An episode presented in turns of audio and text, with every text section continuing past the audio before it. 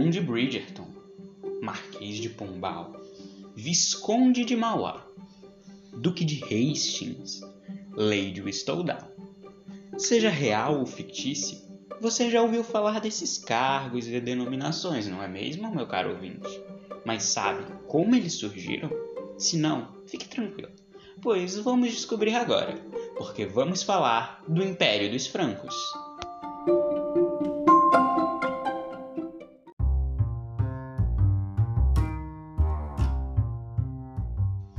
Bom dia, eu sou o Vitor e vamos falar de história.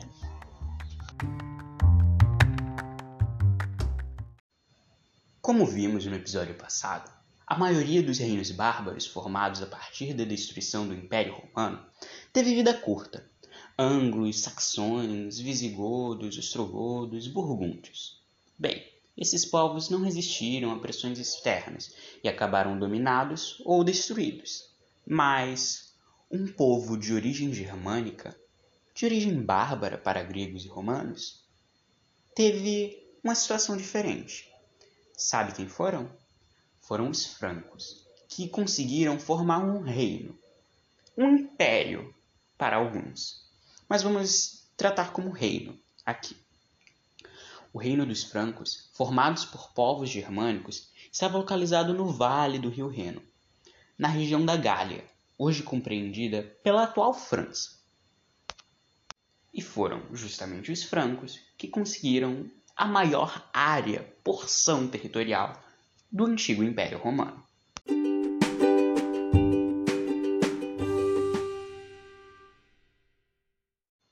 O reino dos francos é dividido entre duas dinastias principais: a dos Merovingios, do século V ao século VIII, e a dos Carolíngios, do século VIII ao século IX. A dinastia Merovingia teve Clovis como seu primeiro monarca. Ele foi responsável pela unificação dos francos, que até então estavam descentralizados. Ele reuniu e unificou-os. Ele também foi responsável pela conversão dos merovingios dos francos, da população do império, do reino, ao cristianismo, e fez uma aliança com a igreja. Ele também expandiu relativamente o reino, até então, ia só até a região da Gália, França, atual França. Expandiu até a Germânia, atual Alemanha. Com a morte de Clovis, o reino se dividiu entre seus herdeiros, se fragmentou. Contudo, Pepino de Aristel, ele recentralizou a política dos francos. Após ele, veio um importante imperador do reino, Carlos Martel. Ele conteve expansão do islamismo. O islamismo, aliás, meu caro ouvinte, vamos estudá-lo no próximo podcast. Então fiquem atentos.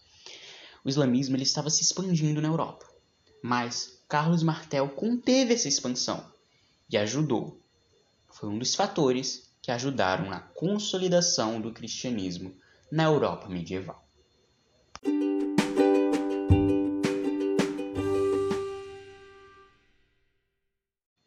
A dinastia carolíngia é o período de apogeu dos francos. Pepino, agora o breve, conquista a Itália e doou territórios para a igreja. Após ele veio Carlos Magno, que foi o mais importante imperador dos francos.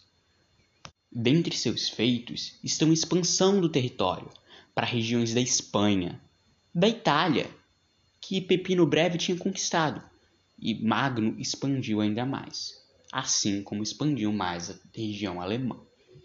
Carlos Magno fez mais uma aliança com o cristianismo, aumentando ainda mais as relações com a Igreja Católica, que também desejava a proteção de um soberano poderoso e cristão, que possibilitasse também a expansão do cristianismo. Assim, no dia 25 de dezembro de 800, Carlos Magno recebeu do Papa Leão III um importante título, o título significativo de Imperador Romano. Aí você me pergunta, como assim Imperador Romano, se o Império Romano acabou? Bem, era um título significativo, mas devia mostrar e mostrou a força que Carlos Magno e seu império tinham. O Império Franco ele não tinha sua capital fixa. Sua sede dependia do lugar onde se encontrava o imperador e toda a sua corte. Carlos Magno, para facilitar e melhorar a administração, dividiu o território dos francos em condados, ducados e marcas. Daí surgiram os títulos de duques, condes e marcas. Eram subdivisões administrativas. Os condes eram responsáveis pelos territórios do interior, os condados. Os marques cabiam defender e administrar os territórios situados nas fronteiras do império, ou seja, nas marcas. E também haviam os missi dominici, que eram fiscais do imperador, eram os inspetores reais. Eles viajavam por todo o império e tinham plenos poderes para controlar a ação dos administradores locais. Era um cargo de confiança o Missi Dominici, pois ele seria um inspetor de Carlos Magno em relação a condes, a duques e a marques. Guerreiro audacioso, Carlos Magno dedicou-se durante toda a vida muito à espada do que ao cultivo ao espírito, permanecendo analfabeto praticamente até a idade adulta.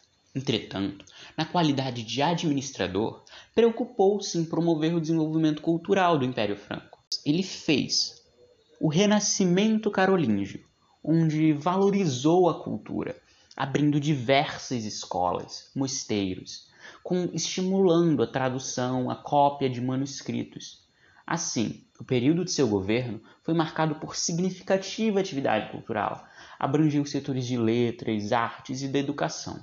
Tratou-se da chamada Renascença Carolíngia, que contribuiu para a preservação e a transmissão dos valores da cultura da antiguidade clássica.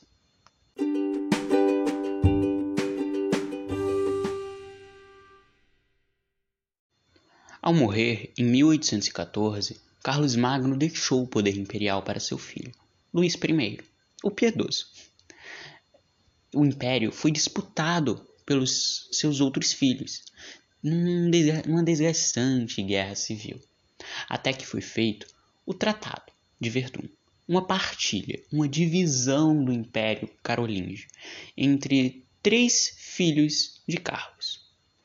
Assim, o império se fragmentou e ocorreu a decadência do Império dos Francos. Decadência essa que, além da partilha de Verdun e a divisão do Império Carolíngio, teve outros fatores, dentre eles várias invasões diversas. Entre húngaros ao norte do leste, ao norte ocorreu uma invasão viking pela Dinamarca. Pelo sul chegaram árabes e muçulmanos, tentando invadir o império, assim como outros povos. Assim ocorreu a decadência do Império dos Francos. A partir da decadência dos francos, os grandes proprietários de terra aumentaram sua influência.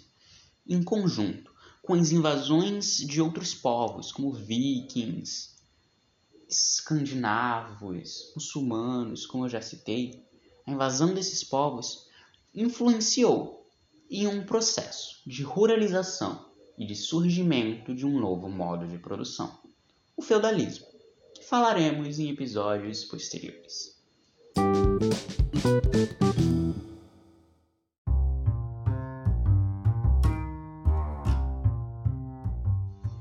Obrigado por me escutar. Até a próxima. E sempre em mente que vamos falar de história.